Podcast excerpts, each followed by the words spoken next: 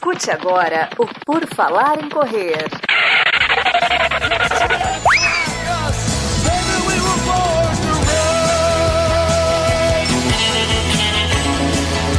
Are you ready to run?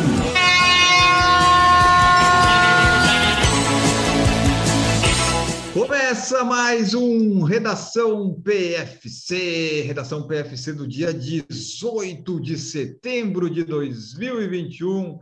Eu esqueci de ver qual que era este episódio, mas deve ser o 23, se eu não estou enganado, né? É o episódio 23, exatamente. Estamos aí novamente neste sábado cedo, tocando nos seus ouvidos, ouvintes, ouvintas queridas, porque nós queremos te informar um pouco, trazer notícias aí importantíssimas ou não tão importantes que você precisa saber. Você não precisa ler essas coisas, você pode ver outras, outros esportes, outras notícias de outros assuntos, porque corrida a gente te informa no sábado de manhã. Então, vamos começar aqui nesse episódio do dia 18 de setembro, que é o dia do quiropraxista e o dia dos símbolos nacionais. Olha só, vamos começar então. Meu nome é Enio Augusto e temos aqui Maurício Geronasso. Maurício Geronasso vai participar aqui conosco do Redação PFC. Tudo bom, Maurício? Bom dia, corredores e corredoras. É, semana passada tenho que parabenizar meus amigos pelo excelente episódio.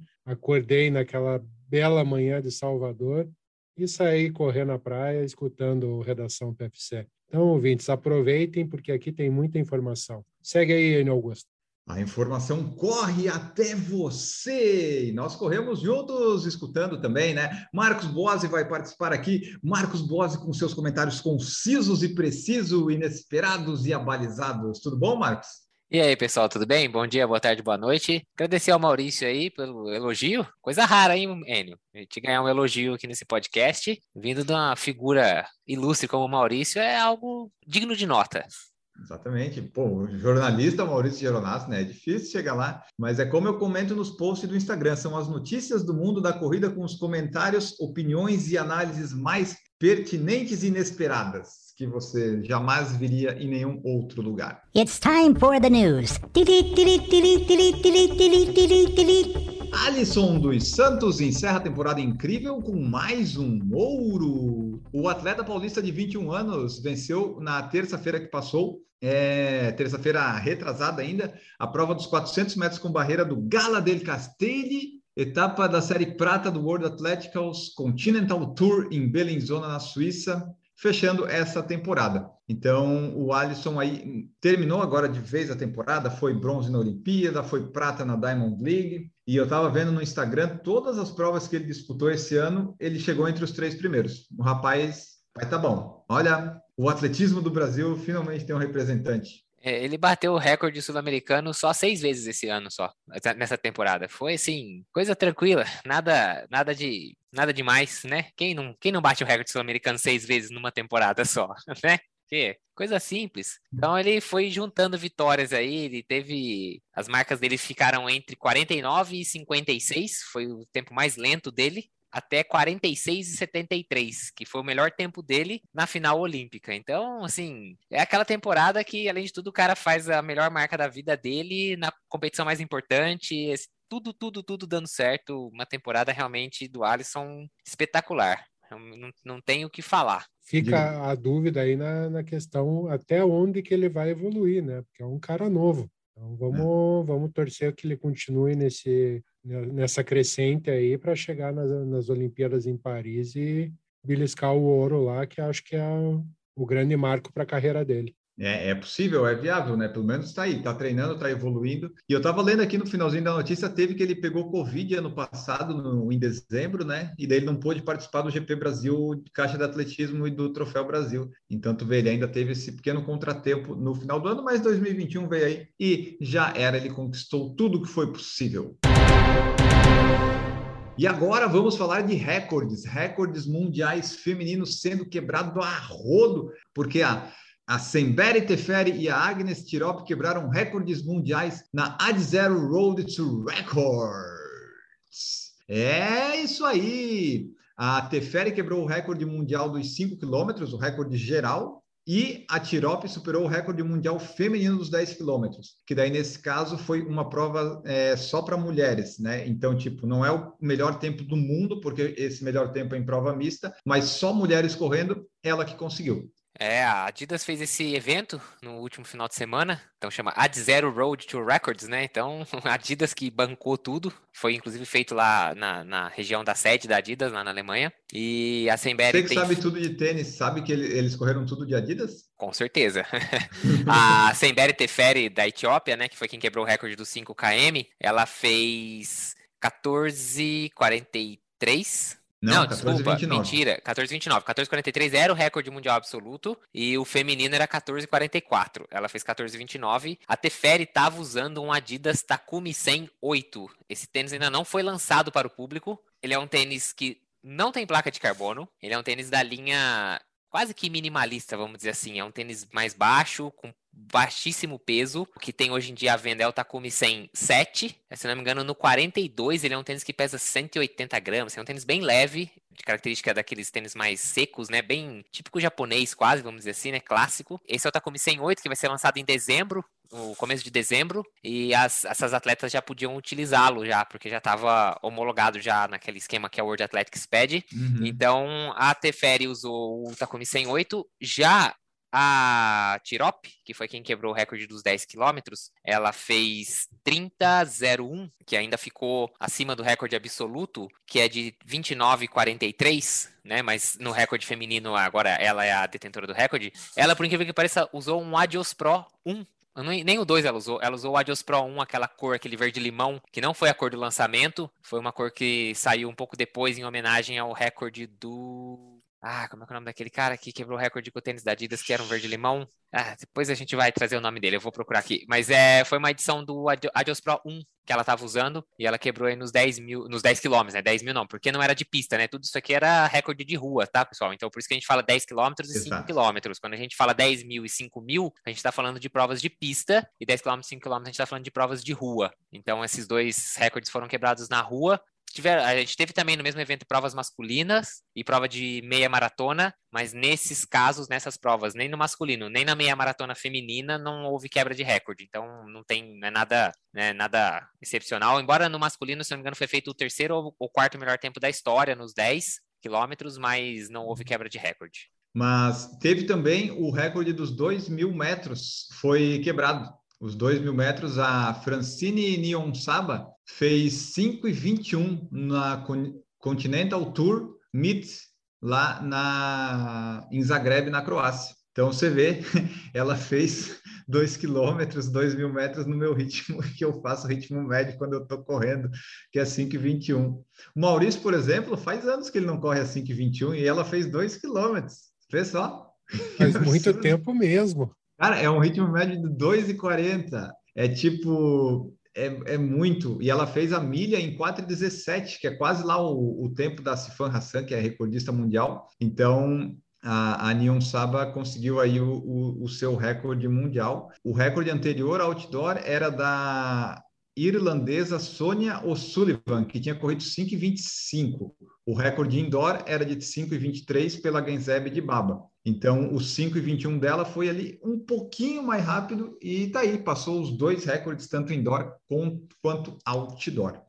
Você esse desafio aí sem cara, de repente, dois De quilômetros. jeito nenhum, não. Eu não seguro Não? 2,40. eu- Não, eu não atinjo 2,40. Não é que eu não seguro 2,40. Eu falo, não seguro 2,40 nem por 200 metros. não é- Mas eu, aí é uma informação incorreta. Eu não atinjo 2,40 de ritmo. Isso é doido. Isso é, isso é coisa de outro mundo, rapaz. Isso não dá certo, não. Agora, é um recorde, assim, meio aleatório, né? Assim, não, pelo amor de. Deus. Eu sei que é. Mas 2 mil metros, tipo assim, sei lá, eu bati o recorde dos 2.486 metros, né? Tipo, essa semana. Tipo, sei É, lá. São, Isso, isso aí é como ficar comemorando o mêsversário de bebê, sabe? Não, tem que ser ano exato, sabe? Um, dois, três, quatro, cinco. Mas, enfim, pelo menos era uma distância redonda, né? Mas eles inventam isso. Tanto é que tinha lá o recorde da milha que eles colocam. Porque, por que, que o recorde da milha importa? Porque os Estados Unidos é que mandam no mundo. Que daí lá é, é em milha. Porque se não tivesse os Estados Unidos na milha, ninguém ia se importar num recorde de 1,6. Quanto que é a milha? 1,656? Não sei. 1,609.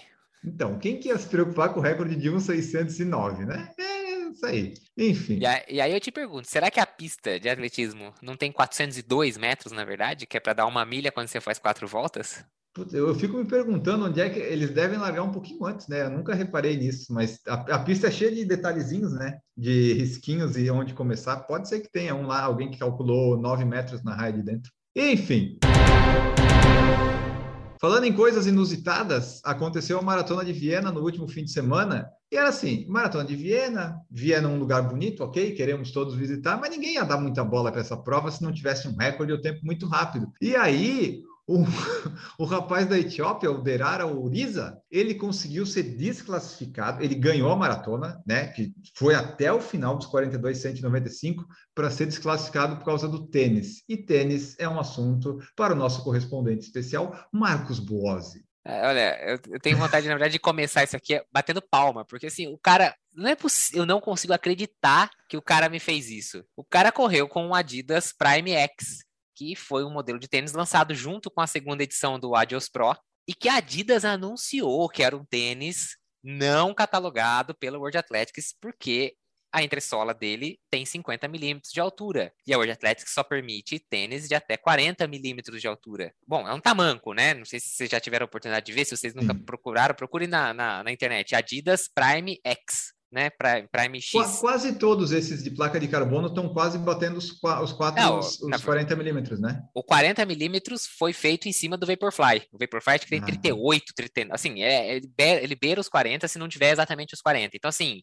40 é praticamente a altura padrão desses tênis de placa de carbono, ou de- da grande maioria deles. E aí a Adidas lançou esse Prime X, que tem 50 milímetros de altura no calcanhar, e que tá fora da World Athletics. Mas quando a Adidas lançou, ela falou que não era um tênis para competições oficiais. Assim, competições oficiais para os profissionais. Os amadores podem, obviamente, utilizar. Aí o cara, um profissional, que imagino eu que tenha sei lá, pelo menos um treinador ou um empresário que seja, o cara é da elite da maratona, me vai correr uma prova com um tênis desse. Aí ele faz 2,09,22 e é cortado depois. E aí quem ficou com a vitória foi o segundo colocado que fez 2,09,25, que foi o Leonard Langatti do Quênia, e Uhum. que ele estava com um tênis que podia utilizar, não tinha problema nenhum, então o cara foi desclassificado depois de ganhar a prova. Agora, não tinha ninguém da organização para ver esse cara no meio da prova e falar, pô, você tá de Prime X, já sai, deixa o cara correr os 42 km para depois desclassificar também, puta, é foda, né? Mas é, acho que eles viram no só quando passa. é Que eu, eu não sei se eles, eh, se algum dia alguma organização teve essa preocupação. Tipo, tem que ficar de olho agora, cuidar dos corredor marmanjo de mais de 20 anos para ver se estão usando o tênis. Quer dizer, usando para ver se estão usando, não, né? Mas para desclassificar os caras. Muitas das coisas do Twitter que apareceram era assim: como que ninguém. Tipo, isso aí é falado na antes da prova, naquele meeting lá que eles fazem, e tem treinador e tem empresa que patrocina como que ninguém falou? E o atleta, porque o atleta ele é uma pessoa responsável, ele é um adulto, ele não é uma criança que precisa que alguém tome conta dele. Como que o atleta foi? Será que ele pensou assim? Ah, eu vou, vai dar, eu vou testar. Eu quero ver, vai que eu ganho uma maratona, não tô nem aí se eu perder. Né? Não dá para acreditar nisso, não dá. Tanto é que o, o vice-campeão falou que não tinha ideia sobre essa desclassificação até que contaram. Né? Ele falou que o objetivo era vencer e, e agradeceu a Deus por isso, mas tem que agradecer também ao, ao Etíope lá que, que fez uma coisa que né, não deveria ter feito. E o organizador ali da prova, ele falou né, que não teve escolha se não desclassificar, porque, e foi a primeira vez que aconteceu alguma coisa desse tipo. Dele assim, eu estou agora certo de que daqui em diante é, haverá mais fóruns de checar isso para evitar que aconteça novamente. Eu acho que a checagem é muito simples, né? A Adidas falou que não pode. A World Athletics falou que não pode. Então você não usa? Cacete. Então, mas ele declarou que ia usar um. Ele não declarou que ia usar o Prime X, porque existe um formulário que os atletas declaram o tênis que vão estar utilizando. Hum. E ele não declarou que ia usar o Prime X. E aí, depois, quando o pessoal percebeu essa divergência e viu que ele estava com o Prime X, aí decidiram retirá-lo da prova, desclassificá-lo, né? Mas eu já tinha passado 45 minutos já do, do final, mais de 45 minutos do final da prova. É, assim, eu não consigo entender, porque, que nem eu falo, ok, o atleta não tem que conhecer, por exemplo, todas as substâncias que ele pode ser pego no doping. Provavelmente ele tem um médico que vai assessorá-lo com isso. Agora, ele tem que saber o procedimento do antidoping, ele tem que saber que ele tem que estar em casa, que ele tem que declarar quando ele vai viajar, é, todas essas coisas, né? O endereço dele tem que ser sempre sabido pela. O tênis é a mesma coisa. Tudo bem que você pode não saber o detalhe, mas, pô, é claro, esse tênis foi declarado pela Adidas que não podia utilizar. E o cara mete o louco, fala que vai com outro e na hora enfia um Prime X no pé e sai correndo. Ah, não dá para entender. Olha, não, não dá. Ai, ai. Bom, vamos lá, vamos em frente. Continuando falando de erros aqui no nosso redação PFC, nós tivemos a maratona de Brighton, lá no Reino Unido, se eu não estou enganado, que eu descobri isso por causa do Reddit, né? O Reddit, como o pessoal fala, é um, uma fonte muito boa de informações que a gente descobre, tem coisas muito aleatórias, e lá estava essa informação. Maratona de Brighton teve 568 metros a mais. Aí eu fico me perguntando como é que descobriram isso. O GPS da pessoa deve ter marcado quanto? Porque numa maratona é normal marcar um pouco a mais, né? Às vezes até 500 metros a mais marca. E eu fiquei me perguntando como será que descobriram isso? Porque a organização falou que foi um erro humano, então ela admitiu que estava maior o percurso de fato. Então o GPS do pessoal deve ter marcado os 43 quilômetros. Eu não duvido que tenha chegado perto disso, porque as tangências de curva e tudo mais já te, às vezes, né, já te adicionam ali, às vezes, 200 metros já, às vezes no GPS 300 metros. Se declaradamente a prova tinha 500 metros a mais, você já pode colocar que todo mundo vai ter que passar pelo menos aí com 42 e 700, vai, quase, eram quase 600 metros. Então já estamos falando aí de pelo menos 42,700, que deve ter chegado perto de 43 para grande parte do, do pessoal, não tenho dúvida disso. E não é tão incomum, né? A gente já teve aqui no Brasil a maratona de Floripa, foi. foi em 2018 ou de 2019, eu não tô lembrado agora, foi um dos dois. Acho que, acho que a, 18, é que teve erro em todos os anos, 17, 18, 19, só que são erros diferentes que eles podem pedir música no Fantástico. É, agora acho um que foi que 18 ele, esse. É, ele declarou que o cone foi, de retorno foi colocado errado, que o staff foi lá e a gente e até já comentou erro... disso aqui uma vez é sempre humano. O erro é sempre humano, porque é sempre o cara do cone, o cara do cone que se ferra. Ele, né? É sempre ele, porque os caras, daí os organizadores eles falam aqui, né? Foi um erro humano e nós pedimos desculpas sinceras para todos os maratonistas. Ótimo, pediu desculpas, ok, mas a distância continua maior. E fala ainda, estamos muito desapontados que isso afetou nossos corredores, mas esperamos que isso não tenha estragado a experiência, já que foi um fantástico volta de eventos depois de 18 meses. Mas isso, sinceramente, para mim, acaba com quase toda a experiência. É, vai que tu faz teu recorde pessoal lá. E eram 500 metros a mais. Eu fico, puta merda, poderia ser melhor ainda. Eu não sei, maratona eu, eu acho muito ruim cometer um erro assim. Ah, e assim, nós estamos falando de 500 metros. Se você está correndo uma maratona que seja para 5 minutos do KM, são dois minutos e meio a mais no seu tempo. Então, assim, é, é muito tempo, né? A gente às vezes acha, ah, 500 metros não é nada. Você está correndo para 4 minutos do KM, são dois minutos a mais na maratona. É muito tempo. É a diferença do a pessoa sair de um, sei lá, 2h58 e bater 3 horas. Ou a pessoa sair de 3h38 para 3h40. E, tipo assim, por mais que seja bobeira uma marca, ah, eu quero fazer sub 3,5, eu quero fazer sub 3, eu quero fazer sub 3,40, eu quero fazer sub 4 horas. Mas é uma, é uma marca importante para a pessoa. E às vezes é esses 500 metros que, né, não, a gente não tá falando de tão tão pouco assim. Agora, ser erro humano. É claro que é erro humano. O que, que é? Tem um robô que põe o cone no chão? Ah, não, foi, é que foi o cara que errou. É tal. Se não foi ele, foi alguém que falou, ó, põe o cone põe o cone em tal lugar. Então também foi um erro humano. Ah, não, foi o cara que quando mediu, mediu errado. Também foi um erro humano. Então, assim, sempre, tem, sempre tá com erro humano, gente. É óbvio que foi erro humano. Não tem. Não, foi. Sei lá, foi Deus que aumentou a rodovia no dia da prova. Não.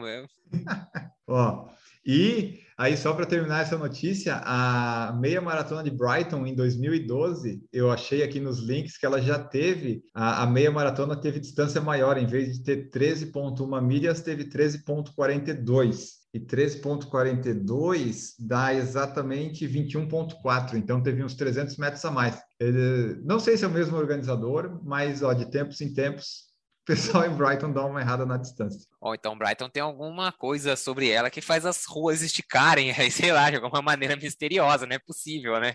Tipo o Dark, é o a Dark das, das provas que acontece lá.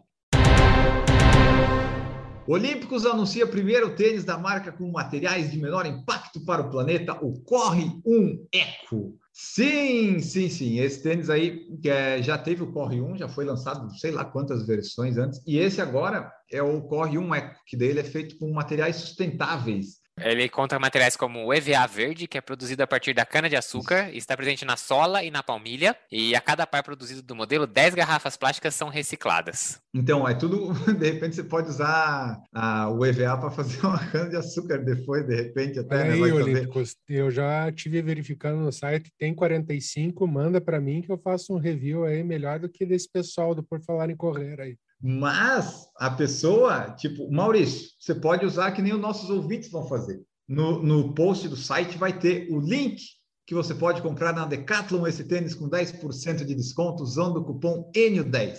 Mas você compra lá, e daí olha só que coisa interessante. Você ajuda a natureza, porque é um tênis sustentável, ajuda a sua forma física, que você vai correr, ajuda o seu bolso, que vai economizar 10%, ajuda o PFC e ajuda a Decathlon e ajuda todo mundo, né? Olha que maravilha. Então é isso, mas tem essa parte do, do nosso pequeno publi aqui, mas tem também isso. A, a Olímpicos está investindo nesse tênis, vai ser uma versão limitada, eu acho, que é feito todo aí com esses materiais. O cadarço também tem é, é, com outra técnica. Aqui, ó, fios de poliéster reciclados a partir de garrafas plásticas. Então, eles têm várias coisinhas, borracha natural extraída da seringueira. Aí diz que vai produzir 17 menos CO2 e 13 vezes menos energia quando comparado à borracha sintética comum. Então, assim, são várias ações de responsabilidade social que a Olímpicos está tentando é, colocar. A partir de 2022, todos os tênis terão 100% com energia limpa. Então, é um compromisso lá que eles estão tendo para tentar frear essa mudança do clima do planeta. Então,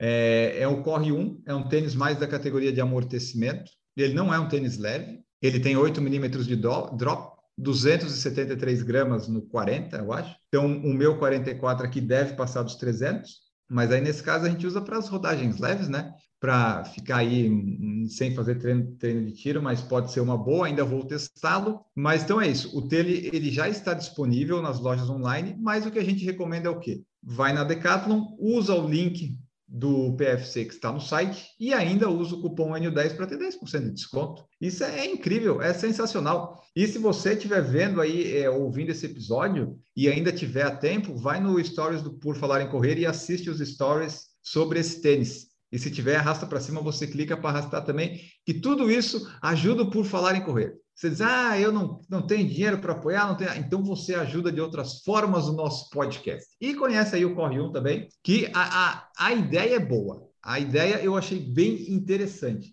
Daí vamos ver na prática correndo quanto tempo que dura essas coisas todas, né? Mas enfim, é isso aí. Então, o Maurício já vai arrastar lá e vai comprar, né, Maurício? 10% de desconto, né, Maurício? Vamos aproveitar. Marcos também em breve vai comprar aí com as receitas do vinho no palato. E tá tudo certo, todo mundo comprando, sendo feliz e ajudando por falar em correr.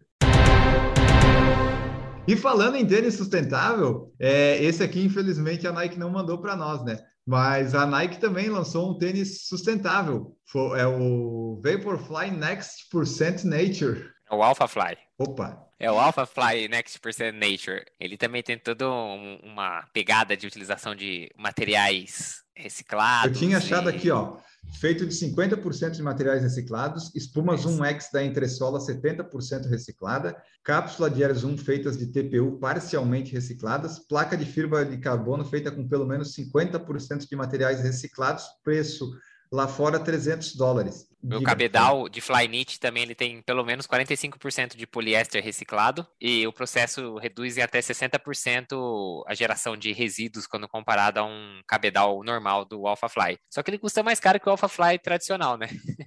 O Alpha Fly é 250, é isso? É, se não me engano, 250 ou 280, alguma coisa assim. Esse é 300 dólares, né? Ó, ótima iniciativa da Nike, mas ó, é tudo 50%, 70%, pelo menos 50%. A Olímpicos é 100% energia limpa, né? Então, não sei, eu sei. Eu, se fosse você, ia no link do PFC no Corre 1 Eco, porque esse Nike aqui. Você viram, vocês viram a fotinho dele? Parece que ele vai se. Se for assim mesmo, parece que ele vai se desmanchar. Ah, não, eu acho que esse é só um. Pega a próxima foto, passa para o lado. Aí tem. Ah, tá. Aquela acho que é só uma ação promocional, essa foto que você mostrou a primeira aí, só para dar uma ideia do, do. De como ele. Tá, entendi. É, mas não, é a outra foto que é. Mas é 300 dólares, Então. né? Então. Então, vai no Olímpicos, que é 499 mais 10, menos 10%.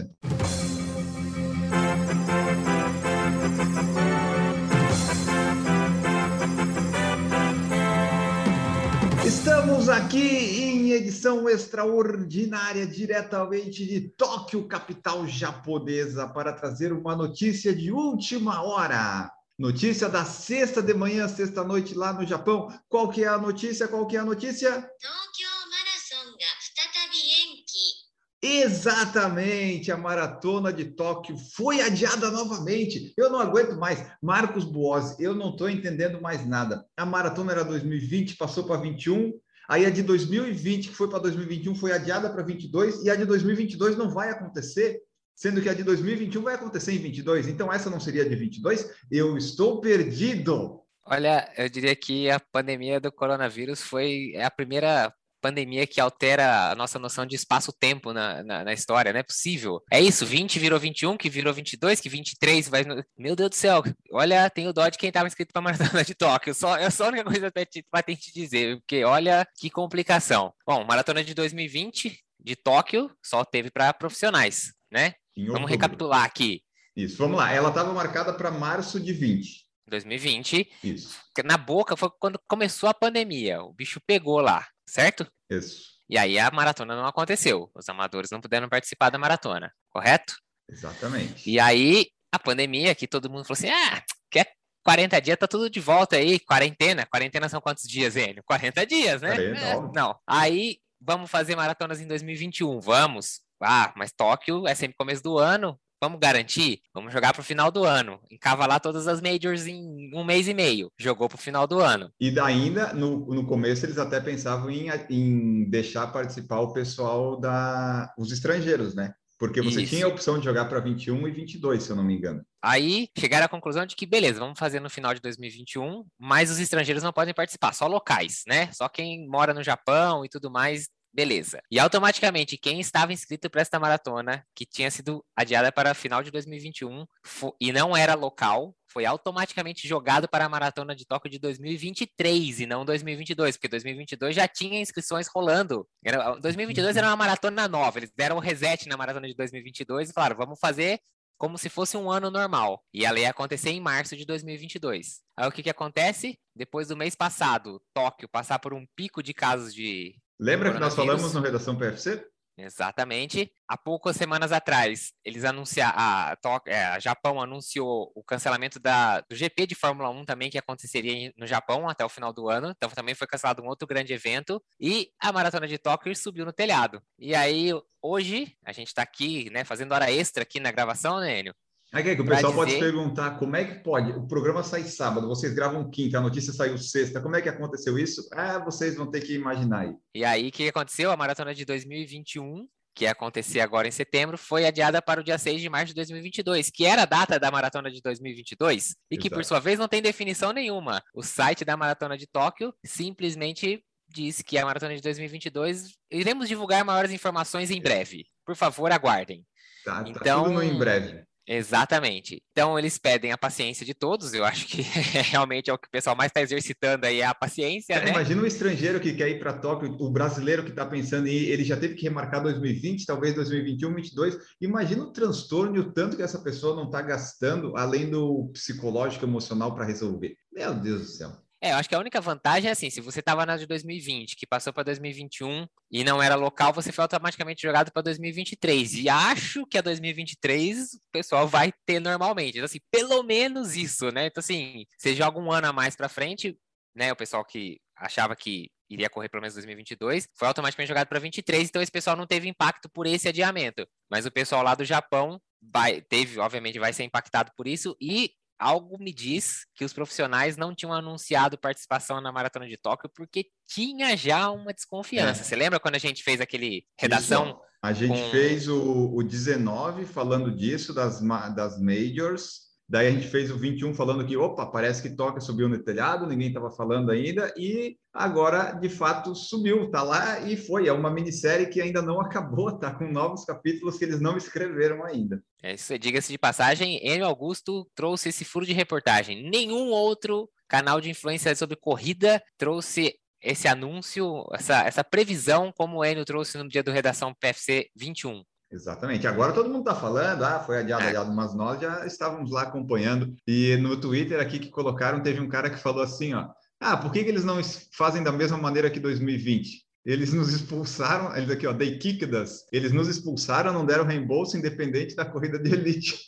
Já pô, o cara do Twitter revoltado lá no, no coisa. Mas então é isso. Tóquio foi adiada. Não teremos essa major, então se você queria fazer as seis de uma vez só, Tóquio já devia já estava meio complicado, né? Agora ficou mais fácil, porque só tem que ir para a Europa, Estados Unidos. Tóquio não teremos. Tóquio virou uma Dark, sabe a série Dark? Virou isso, Tóquio, porque a gente não sabe mais em que espaço-tempo está, se é 21, 22, 23. Eu, se eu tivesse inscrito, eu ia estar muito confuso, é, saber exatamente em qual ano que eu poderia correr Tóquio. Quero saber a medalha que o pessoal vai receber quando fizer essa maratona. Que ano que vai estar escrito na medalha? Se a medalha já estava pronta, se a camiseta do kit já está lá, Tóquio 2020. Você fala, nossa senhora, eu estou correndo 2022, é... o pessoal vai estar perdido. Vai, vai, vai colocar a medalha em 2020, X1, X2. Vai, tudo assim.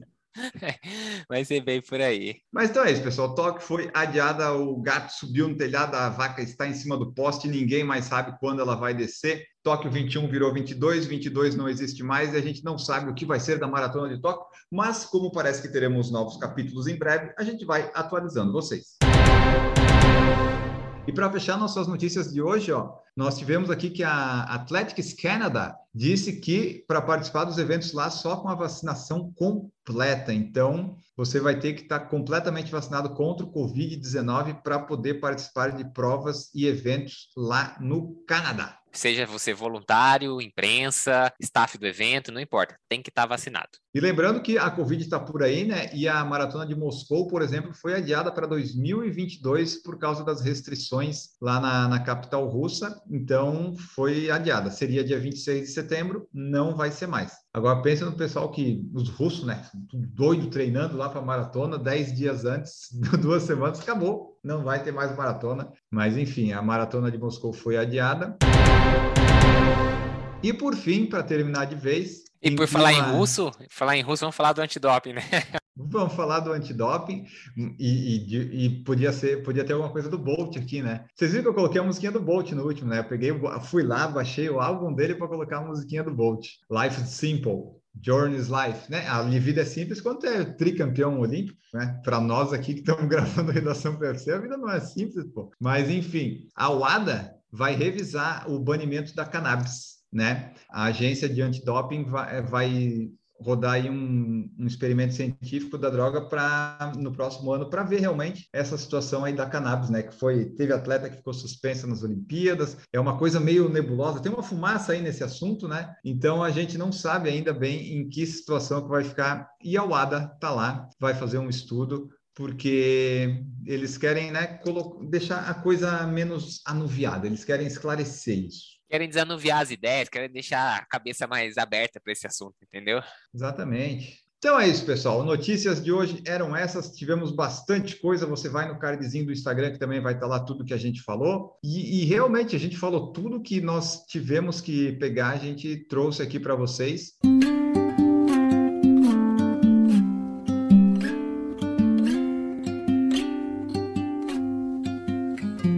Agora vamos lá para o final do podcast. Momento off que você já sabe, né? Está lá no nosso site, tudo listado, tudo que nós já falamos está lá para você acompanhar caso você tenha perdido ou queira alguma dica nova. Tem muita coisa lá. E agora tem mais três que nós vamos trazer aqui para vocês. Maurício Geronasso, depois de um período de férias, aqui do Redação, ele voltou com muita coisa nova, né? O que, que você vai indicar hoje, Maurício? Não, hoje eu vou indicar um livro que eu li essa semana que eu, que eu estive viajando. É um livro do autor John Hershey. Ele é um...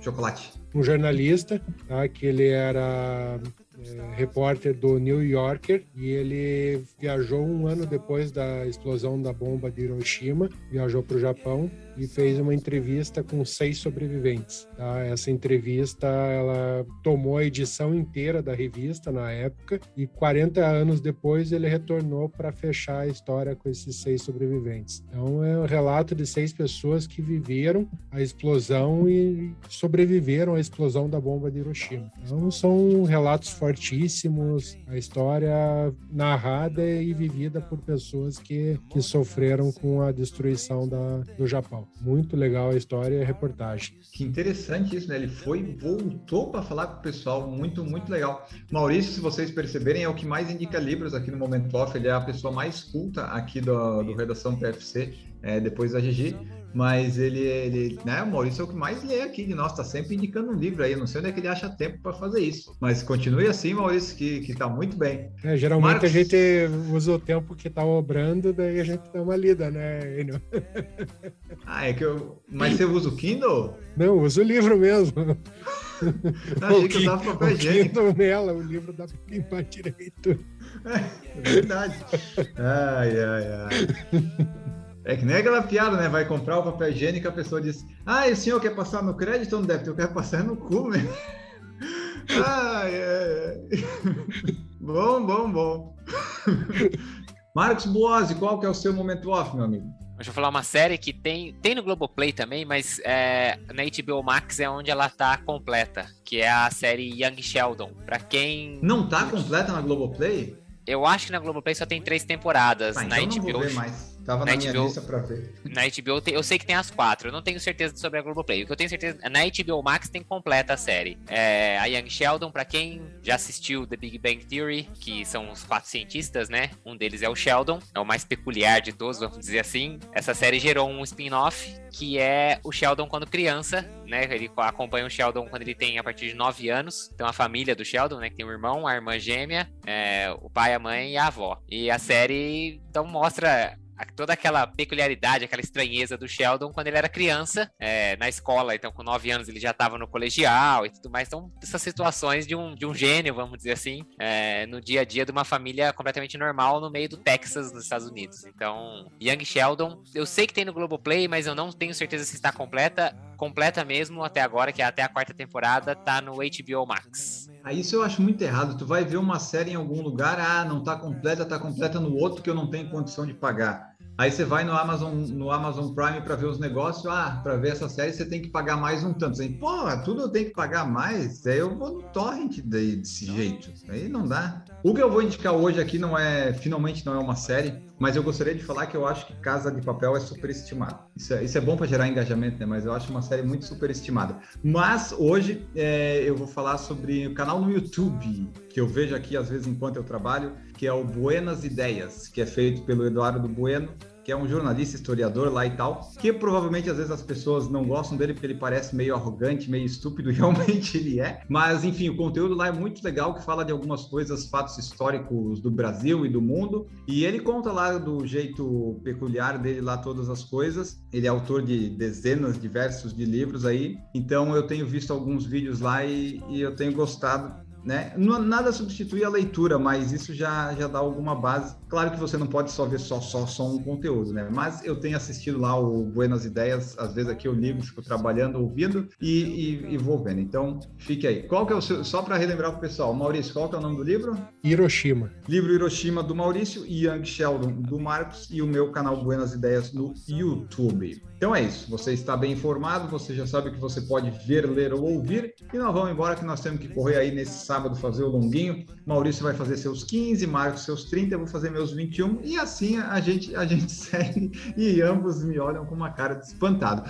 Ô Maurício, muito obrigado pela presença aqui. Até a próxima. Eu que agradeço, um bom final de semana a todos, bons treinos, boas corridas. Muito obrigado, Maurício Marcos Boazzi. Diga aí seu tchau e vamos embora que temos que correr. Valeu, pessoal. Tchau. Até semana que vem. Até a próxima, pessoal. Acompanhem sempre nossos conteúdos, ouçam o podcast, sigam e mandem suas sugestões de notícias das coisas que vocês querem ouvir por aqui. Um grande abraço para vocês e tchau.